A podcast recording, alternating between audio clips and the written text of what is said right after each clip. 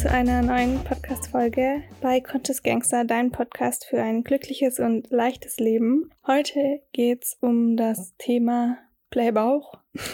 Playungen. Nicht so sexy, aber wichtig. Ich wollte eigentlich ein QA machen mit euch, beziehungsweise eure Fragen beantworten, die ihr mir auf Instagram gestellt hattet. Allerdings war dann diese Frage Tipps gegen Blähungen, besonders Hülsenfrüchte, Kohl, Gluten. Deswegen ähm, habe ich mir überlegt, ich mache hier raus auf jeden Fall zwei Episoden und behandle jetzt hier nur das Thema Blähungen, weil das ist wirklich ein Thema, das ist so allumfassend und das kann ich auch nicht so schnell beantworten, weswegen ich dem Ganzen auf jeden Fall eine extra Folge widmen möchte.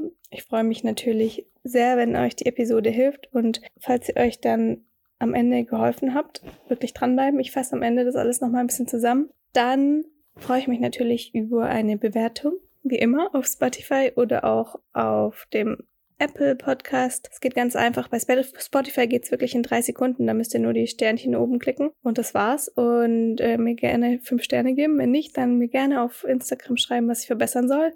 Das werde ich dann natürlich auch berücksichtigen. Da freue ich mich auch genauso drüber. Ich möchte, dass, dass ihr natürlich hier am einen großen Mehrwert habt und danach denkt so geil, ihr habt das gelernt. Das ist mir wichtig.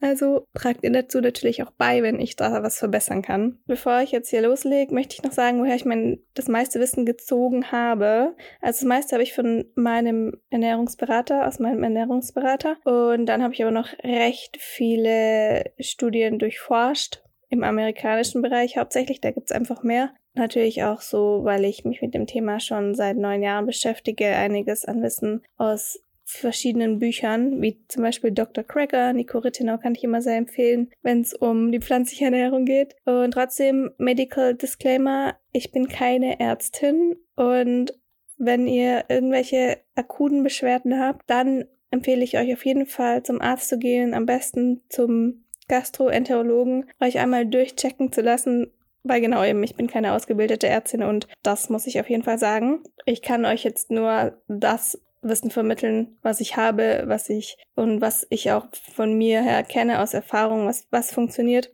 Und ähm, auch hier nochmal vorab, Verdauungsbeschwerden oder Nährstoffmängel können einfach mega unterschiedliche Ursachen haben, weshalb ich jetzt nicht so eine eindeutige Antwort auf die eine Frage geben kann, weil es, es hängt halt von Nährstoffzufuhr ab, dann können weitere Faktoren beteiligt sein, wie die Bioverfügbarkeit der Nährstoffe. Also es gibt halt zum Beispiel hemmende Faktoren und dann ist auch die Nährstoffdichte oder der Nährstoffgehalt im Lebensmittel entscheidend, zu welcher zu welchem Reifpunkt wurde das Lebensmittel geerntet, zu, wann, wann, aus welchem Land kommt es, wie wurde es gelagert, wie wird es zubereitet. Und da sind einfach so große Schwankungen, dass die alle auch natürlich einen Einfluss haben auf die, die Lebensmittel, die wir essen und wie wir die auch vertragen. Dann hat noch einen Einfluss darauf, wie wir leben, die Einnahme von Medikamenten, eben besondere Lebensereignisse kann jetzt, können auch unsere, unseren Nährstoffbedarf eben verändern. Jetzt sagen wir zum Beispiel mal Schwangerschaft, Stillzeit, aber auch Erkrankungen, Nahrungsmittelunverträglichkeiten, psychosomatische Faktoren, Stress. Also das ist ganz wichtig vorab. Deswegen gibt's halt nicht die Antwort, die für alle funktioniert da bitte auf dich hören und schauen, was du jetzt gebrauchen kannst und was du für dich mitnehmen kannst. Und dann noch nochmal Disclaimer, das wird jetzt hier so eher so eine Vegan Edition, weil bei ganz vielen ist es auch so, dass sie Blähungen haben, weil sie zum Beispiel nicht genügend Ballaststoffe essen, der Stuhlgang dann einfach schwieriger funktioniert oder sich vielleicht auch nicht genügend bewegen, äh, dass, da, dass da einfach die Ernährung an sich nicht so ganzheitlich ist. Und wenn man sich pflanzlich ernährt, dann ist es meistens nicht der Fall, dass man zu wenig Ballaststoffe isst, weil man hat ja erstmal schon mal eine weniger, eine geringere Auswahl und man beschäftigt sich eh schon so viel mit Ernährung, dass man in der Regel weiß, was in was steckt und man auch weiß, dass Ballaststoffe super gesund sind. Und die meisten, die ich halt kenne, die essen super viele Ballaststoffe und haben dann eher Blähungen oder einen Blähbauch von zum Beispiel Hülsenfrüchten, eben Weizen, Gluten, vielleicht Zucker oder Kohl, also gerade diesen Sachen. Und natürlich isst man halt mehr Hülsenfrüchte, weil das ist halt unsere Proteinquelle, wenn man sich pflanzlich ernährt. Und die sind für viele schwer verdaulich damit sind wir auch schon beim Punkt, ich möchte ja erstmal so ein bisschen auf Hülsenfrüchte und die Lebensmittel an sich eingehen. Und am Ende komme ich dann zu den spezifischen Tipps, weil das ist einfach so ein richtiges Grundwissen. Also wenn ihr jetzt ausschließen könnt, dass ihr keinen Blähbauch habt, weil ihr zu wenig Ballaststoffe esst, sondern eher zu viele, dann jetzt auf jeden Fall zuhören. Allgemein kann ich sonst sagen, so 400 Gramm Gemüse sind halt eigentlich mega. Also sollte man ungefähr essen. Aber wenn man jetzt, wenn das für einen zu viel ist, weil man eben dann Blähungen bekommt, dann kann man es auch ein bisschen runterschrauben. Wenn man aber eher diesen, diese Verstopfung oder Blähbauch hat oder was auch immer, dann das eher nach oben schrauben, weil wenn man, also wenn man das jetzt hat, weil man es zu wenig isst. Okay, genau. So, dann kommen wir zum Thema Hülsenfrüchte und Getreide. Die enthalten beide große Mengen an Makro- und Mikronährstoffen, aber auch an antinutritiven Substanzen, also so quasi Antinährstoffen. Die sind in essbaren Pflanzen und dazu gehören zum Beispiel Saponine, Gerbstoffe, Phytinsäure, Lektine, Proteasehämmer, Amylasehämmer. Und diese Antinährstoffe verbinden sich dann mit den Nährstoffen. Dadurch werden die Nährstoffe weniger, also verminderter bioverfügbar und wir können sie nicht mehr so gut aufnehmen und nicht mehr so gut verdauen und vertragen sie halt auch nicht mehr so gut und dann können Blähungen entstehen, Gase und Gase an sich sind ganz normal, aber wenn eben zu viel Gase entstehen, dann sammeln die sich und wenn die dann nicht mehr entweichen können, dann entsteht, dann steht der Bauch so raus und dann ist halt, dann steht der Bauch so raus und dann ist halt unangenehm und es tut halt auch weh. Dann ist es ein Thema, weil an sich ist es normal, dass eben diese Gase entstehen und die müssen auch entweichen. Also so ein, so ein Pups oder so, das ist menschlich. Das braucht, das ist einfach so ein, eine Form von, wie wir verdauen und wie wir eben solche Stoffe ausscheiden. Aber genau, es ist halt, irgendwann ist es halt einfach zu viel. Und genau, und deswegen gibt es halt bestimmte Formen, die diese Antinährstoffe verringern können so dass die Nährstoffe wieder bioverfügbarer sind und uns entlasten. Da gibt es super viele Studien dazu, die eben diese Antinährstoffe verringern. Und das erste, worauf ich zu sprechen kommen möchte, ist das Malen an sich. Das macht man ja schon immer. Das ist wirklich so ein ganz herkömmliches Ding. Also die, traditionellste Form, zwar, zwar, dass man eben die, die Gleichschicht von den Körnern trennt. Da gibt's eben unterschiedliche Malgrade, eben zum Beispiel Auszugsmehl, Vollkornmehl. Und durch diese Malgrade werden auch die Antinährstoffe, also Phytinsäure, Lektine, Tannine, entfernt bei jetzt äh, bei Mehlen, bei ganz vielen Mehlen, bei allen Getreidemehlen, die wir haben. Das sind quasi die, genau, dann sind diese Antinährstoffe weg. Das Dumme ist halt nur, dass die, dass auch viele wichtige Mineralien dabei entfernt werden. Und das ist halt so dieser Nachteil. Deswegen ist es, kann man aber hier schon mal vielleicht für sich mitnehmen, dass manche Menschen in manchen Situationen Auszugsmehl besser vertragen als Vollkornmehl. Weil einfach, auch wenn das nicht mehr so hochwertig ist, aber diese Antinährstoffe ihren Magen so stark zusetzen, dass sie die, oder Darm, dass sie die halt nicht mehr, dass sie die halt nicht vertragen und die sind dann halt weg. Das heißt, da kann man, da kann man nicht pauschal immer sagen, dass Vollkornmehl besser ist. Das ist bei jedem einfach anders. Ich für mich weiß zum Beispiel, also genau, weil, das, weil Auszugsmehl leichter verdaulich sein kann. Und ich für mich weiß zum Beispiel, dass ich Vollkornmehl meistens besser vertrage oder in geringem Maße Auszugsmehl. Also ich, ihr klassisches Beispiel Ditchspretzel. Wobei man da nochmal unterscheiden muss, weil die sind nochmal weitaus mehr verarbeitet, weil bei diesen Auszugsmehlen, die jetzt in der industriellen, aus denen dann Backwaren gefertigt werden, in der industriellen Fertigung, da wird auch nochmal richtig krass gepfuscht und zwar wird da oft dieses Gluten rausgezogen damit das die, also bei einem bestimmten, bei einem bestimmten Arbeitsprozess wird es rausgezogen, damit das die Maschinen nicht verklebt, weil das jetzt so ein Eiweißkleber, der so heftig klebt, dass er alles verklebt. Und dann wird es danach, bevor man es halt, wenn man es backt, wieder dazugegeben, weil es dann eben besser aufnimmt, äh, aufgeht. Und genau, das heißt, da ist jetzt, da wird ja nochmal mehr gemacht und ich weiß bei mir, ich vertrage so eine Brezel, aber zwei vertrage ich zum Beispiel schon nicht mehr. Also das merke ich dann einfach im Bauch. da passiert dann irgendwas das Resultat Blähungen. Ähm, genau, also äh, da muss man halt so ein bisschen, bisschen auf sich hören. Da kommt dann, da kommt dann auf jeden Fall nachher noch ein Ernährungstagebuch zum Einsatz, um da zu schauen, was man verträgt und was man nicht verträgt. Ja, und das gleiche ist aber jetzt auch bei, zum Beispiel bei Reis. Vollkornreis, weißer Reis, volles Korn, gemahlenes, also bei, bei Dinkel, da könnt ihr mal gucken, wie ihr was vertragt. Das ist das erste. Dann haben wir das zweite Thema.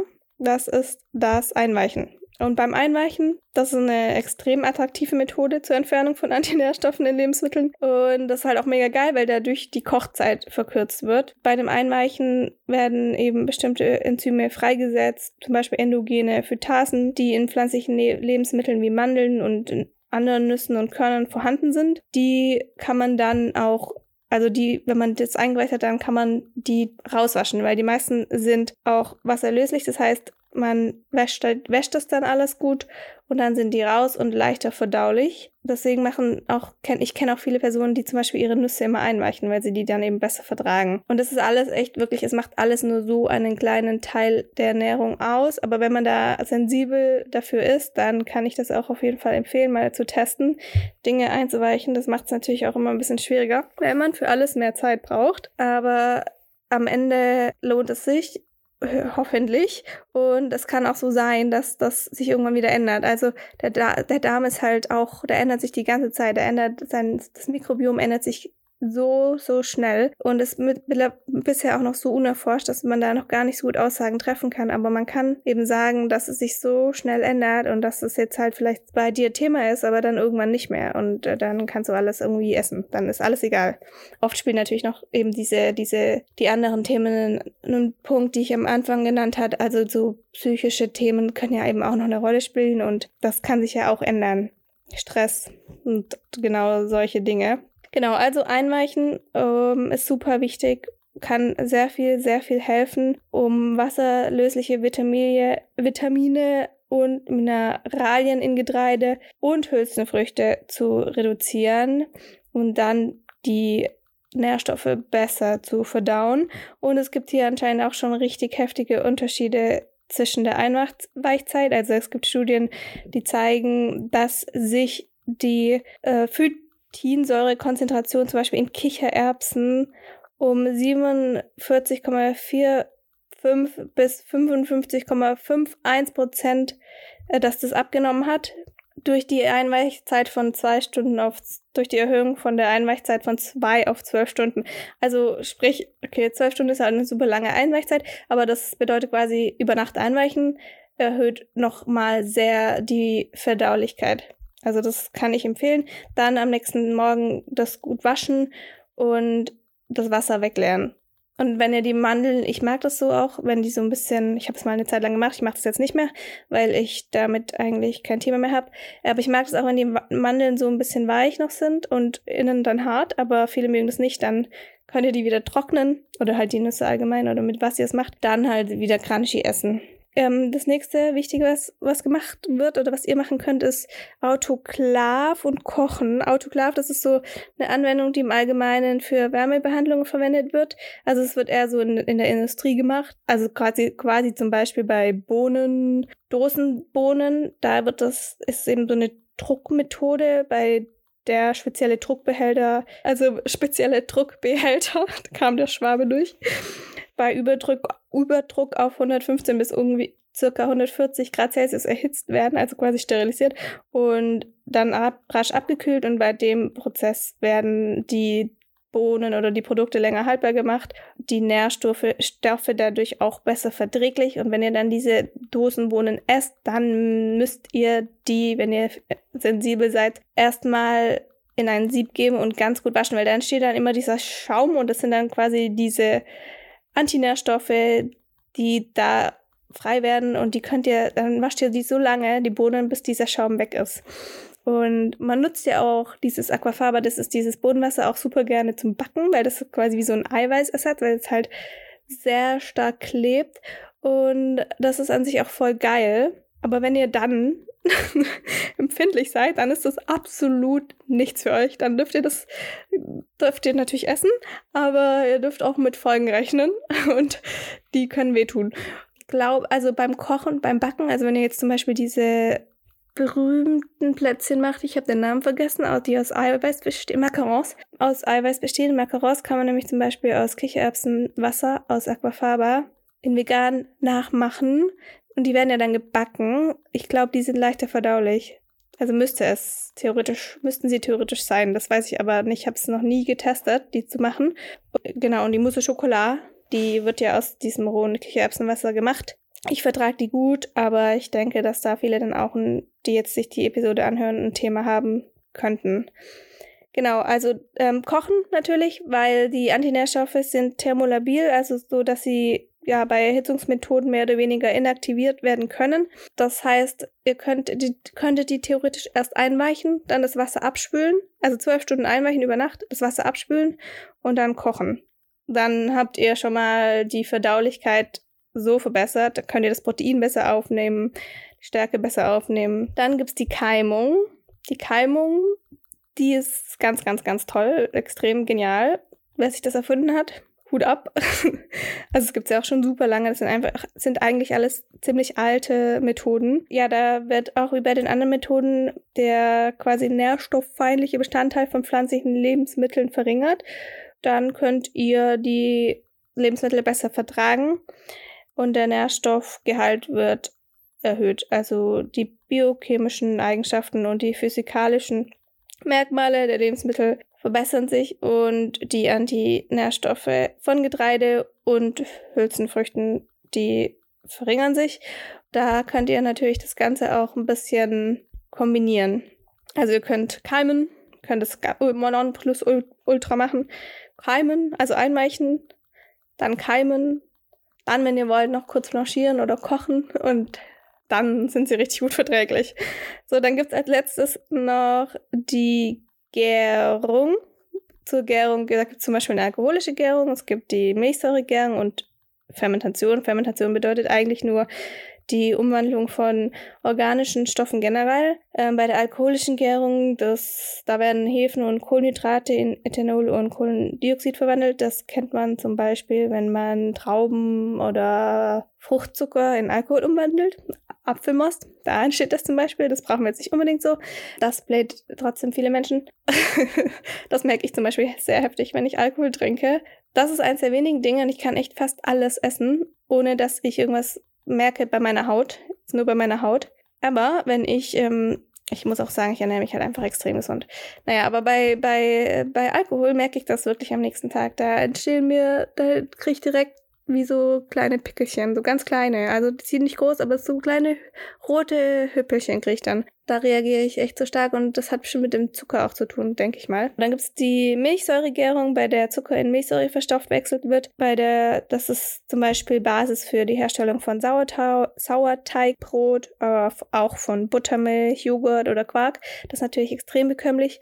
Dann die Fermentation allgemein, da das ist eben wie gesagt die Umwandlung von organischen Stoffen generell und das macht man meist mittels von Bakterien, Pilzen, Zellkulturen oder eben zugesetzten Enzymen. Die Vorgänge können unter Ausschluss von Sauerstoff, wie zum Beispiel bei Kombucha, oder auch unter Anwesenheit von Sauerstoff stattfinden. Und äh, Tempe ist zum Beispiel noch ein, ein Fall, ein Fall, genau. Äh, Joghurt und Co. und so, das gehört aber auch alles dazu. Also fermentierte Produkte gibt es extrem, extrem viele und sind so, so gut, wenn man mit diesem Thema zu kämpfen hat. Und da komme ich später auch eben nochmal auf die allgemeinen Tipps. Also schlussendlich kann ich das hier so zusammenfassen, dass es eben diese antinutritiven Bestandteile oder Substanzen in unserem Getreide und Hülsen Früchten gibt. Die häufigsten Antinährstoffe in diesen Pflanzen sind Saponine, Tannine, Phytate, polyphenolische Verbindungen und Proteasen, Inhibitatoren. Und diese, Be diese Teile beeinträchtigen eben den Nährwert von Lebensmitteln, von Lebensmitteln, indem sie die Aufnahme von Mineralien und die Verdaulichkeit von Proteinen verringern. Bei zu hohen Konzentrationen auch wirklich toxisch sein können und wirkliche Gesundheitsprobleme verursachen. Also deswegen da wirklich drauf achten. Dann gibt es eben die Methoden, die ich gerade genannt habe, hat, habe, um das besser zu vertragen und die nach den Studien zwei bestfunktionierendsten sind die Fermentierung und die Keimung. Also das sind wirklich so die zwei Sachen, die am meisten gewirkt haben und am besten diesen Antinährstoffen entgegenwirken. So, darauf könnt ihr achten.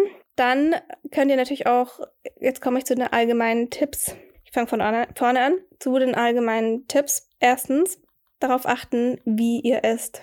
Also wirklich bewusst, wann esst ihr langsam, weil oft essen wir viel zu hastig, kauen viel zu schnell, schlucken viel zu schnell.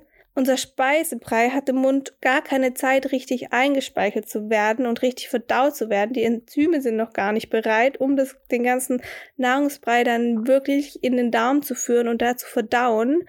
Und dann entstehen dabei schon Probleme. Das heißt, wirklich hinzusetzen. Also ich bin jetzt nicht unbedingt ein Freund von dem Zählen, weil das ist jetzt nicht wirklich der Sinn, aber wirklich darauf achten, dass ihr einen Brei im Mund habt und langsam kaut. Wenn wir eben schnell kauen dann, dann und hastig essen, dann schlucken wir oft auch Luft mit runter. Und das kann natürlich auch blähen und dadurch können auch Gase entstehen. Und deswegen kann ich euch jetzt hier mal ans Herz legen, nicht zu essen, wenn ihr Stress habt, wenn ihr in Stresssituationen seid, eure Hand auf euer Bauch zu legen und die Zwerchfellatmung zu üben, dann zu schauen, dass wirklich ganz tief atmet und dass sich eure Bauchdecke hebt und senkt. Also ihr wirklich ins Zwerchfell atmet. Das ist auch nochmal super wichtig für eure Verdauung und kann dem ganzen Verdauungstrakt sehr, sehr unterstützend beihelfen. Versucht euch dann hier nicht abzulenken, wirklich zu essen und nicht nebenher, ich weiß, es ist super schwierig, aber nebenher irgendwie Fernsehen, Zeitungen, mit Freunden telefonieren, irgendwie sowas. Also mit Freunden oder in einem Gespräch sein, das geht noch, das finde ich noch okay. Aber alles andere kann, wenn man da eben sensibel ist, schnell dazu führen, dass man zu hastig ist und gar nicht mehr merkt, dass man isst und wieder irgendwie so in alte Muster verfällt und nicht richtig kaut. Eben darauf achten, so das ist mein erster Tipp. Langsam essen, bedacht essen, Zwerchfellatmung. Dann als zweites die richtigen Zutaten wählen. Also wenn ihr jetzt, sagen wir mal, denkt, ihr vertragt halb raffiniertes Mehl besser als komplettes Vollkornmehl und vielleicht weißen Reis jetzt auch am, für eine bestimmte Zeit besser als Vollkornreis, dann hört da auf euch. Führt ein Ernährungstagebuch und stellt Unverträglichkeiten fest, beziehungsweise schließt sie aus. Geht da am besten zum Arzt, checkt euch durch und dann könnt ihr auch die richtig, richtigen Zutaten wählen. Das ist ein bisschen, ein bisschen mit Mühe verbunden und braucht etwas, aber das ist was, was eigentlich in solchen Themen auch unumgänglich ist. Als drittes habe ich das Thema oder den Tipp Präbiotika essen. Also wirklich die, die Themen, die ich gerade beschrieben habe. Joghurt, Kimchi, Kefir, Sauerkraut. Dabei müsst ihr auch darauf achten, dass es Rohkostqualität ist, dass die Produkte nicht pasteurisiert sind, also nicht erhitzt wurden, weil sonst sind sie eben, sonst sind die präbiotischen Vorteile einfach nicht mehr da, weil die ganzen Bakterien tot sind, weil die werden beim Erhitzen sterben die, weil das sind lebende Bakterien und den, die sind einfach nicht hitzebeständig. Das ist, damit kann keiner leben mit so einem, mit so einem krassen Hitze. Also da schauen, dass ihr die Produkte, die ihr wählt, aus der Kühltheke wählt, weil sonst kann die eigentlich nicht lebendig erhalten werden, weil die müssen gekühlt sein. Das ist ein weiterer Tipp, den ich auf jeden Fall empfehlen kann. Dann Produkte, die, wo ihr denkt, die euch blähen, erstmal zurückschrauben, wie zum Beispiel Ballaststoffe. Diese sind eben unverdaulich und die sind eigentlich super wichtig für unseren Darmtrakt und die Darmflora. Aber wenn ihr eh schon genügend esst, dann kann es eben sein, dass euer Darm damit eben, dass euer Darm erstmal überfordert ist und es Sinn macht, die ein bisschen zurückzuschrauben, weniger sowas zu essen und wenn dann halt mehr gekocht, schonend zubereitet. Und das gleiche gilt auch für Hülsenfrüchte. Da macht es auch Sinn, das Step by Step hochzufahren und nicht direkt volle Kanne rein, weil für manche ist es einfach schwierig und es gibt auch einige Personen, die Hülsenfrüchte nicht vertragen. Und ich bin, ich bin zum Beispiel auch so ein, eine Person, die jetzt zu viel Tofu oder verarbeitete Proteine nicht so gut verträgt. Also ich kann da auch nicht so viel davon essen. Allgemein Proteine, das kann auch bei, das kann bei vielen auch ein richtig starker Auslöser für Blähungen sein. Also das könnt ihr auch nochmal mitnehmen, wenn ihr denkt, ihr habt damit ein Thema das mal ein bisschen beobachten, wie viel Protein ihr eigentlich esst und vielleicht auch mal einen Tag dann, einen kompletten Tag oder zwei keine Proteine zu essen und dann zu schauen, ob es besser wird und dann merkt ihr, okay, ja, natürlich braucht ihr Proteine, aber dann vielleicht irgendwie gucken, welche ihr vertragt und in welchem Maße und wie zubereitet. da bin ich beim nächsten Punkt, beim, beim Tipp 5, richtige Zubereitung. Wenn ihr eben die Hülsenfrüchte und Getreide allgemein oder auch Kohl, diese, diese Produkte, die eher Blähungen zubereiten, richtig vertragen wollt, dann halt richtig zubereiten. Also mit den Tipps, die ich gerade genannt habe, aber ihr könnt sie auch noch direkt beim Kochen mit Gewürzen verdaulicher machen, wie zum Beispiel gerade bei Kohl, Koriander, Kreuzkümmel, Kardamom, Senfsaat, Ingwer, Anis. Es gibt super viele Gewürze, die Kohl besser verträglich machen. Und ganz, ganz witziger Fun Fact. Ich weiß nicht, ich, ich habe keine Ahnung, wie das kommt. Das muss mir echt jemand noch erklären. Aber wenn ihr Kohl einfriert, zwei Tage und dann esst, dann ist er irgendwie besser vertraulich. Äh, vertraulich. Vertraulich vielleicht auch, aber besser verdaulich. Das könnt ihr auf jeden Fall mal testen. Also, dass ihr den Kohl erst einfriert und dann esst. Oder vielleicht auch gefrorenen Kohl kauft. Was auch noch hilft, als letztes, als Tipp Nummer 6, ist ein Verdauungsspaziergang, Bewegung, Sport eine, wichtige, äh, eine richtige Chormitte. Also, dass ihr euren Verdauungstrakt bewegt, dass ihr auch euren, eure Bauchmuskulatur stärkt und das ist super wichtig auch für die Verdauung. Also, dass ihr da auch ab und zu wirklich Planks macht, das kann dem Ganzen auch helfen und euch da wirklich genügend bewegt und euren Darmtrakt in Bewegung haltet. Das sind so die sechs Tipps, die ich gerne mitgeben möchte. Dann gibt es noch äh, Themen, die auch helfen sollen, wo ich jetzt aber nicht so 100% bin, wie die helfen. Da müsst ihr einfach mal schauen, wie zum Beispiel warmes Zitronenwasser, ein bis zwei Gläser am Tag können super helfen. Oder am besten ähm, die morgens auf nüchternen Magen zu trinken. Viele sagen, dass eben Zucker, Weißmehl und Alkohol sehr stark bläht. Zucker und Alkohol stimme ich bei. Bei Weißmehl bin ich jetzt eben aufgrund äh, von dem, was ich genannt habe, nicht so 100% dabei. Da muss man halt schauen. In Weißmehl ist halt schnell verfüg schneller verfügbarer Zucker, aber trotzdem fehlen da dann eben auch diese Antinährstoffe, weswegen das so ein bisschen Grauzone ist, würde ich sagen. Okay, auf jeden Fall, damit bin ich am Ende. Ich hoffe, du hast was gelernt, du konntest was für dich mitnehmen freue mich auf eine nächste Episode mit dir hier bei Conscious Gangster. Viel Erfolg und hoffentlich wenig Blähungen. Bye bye!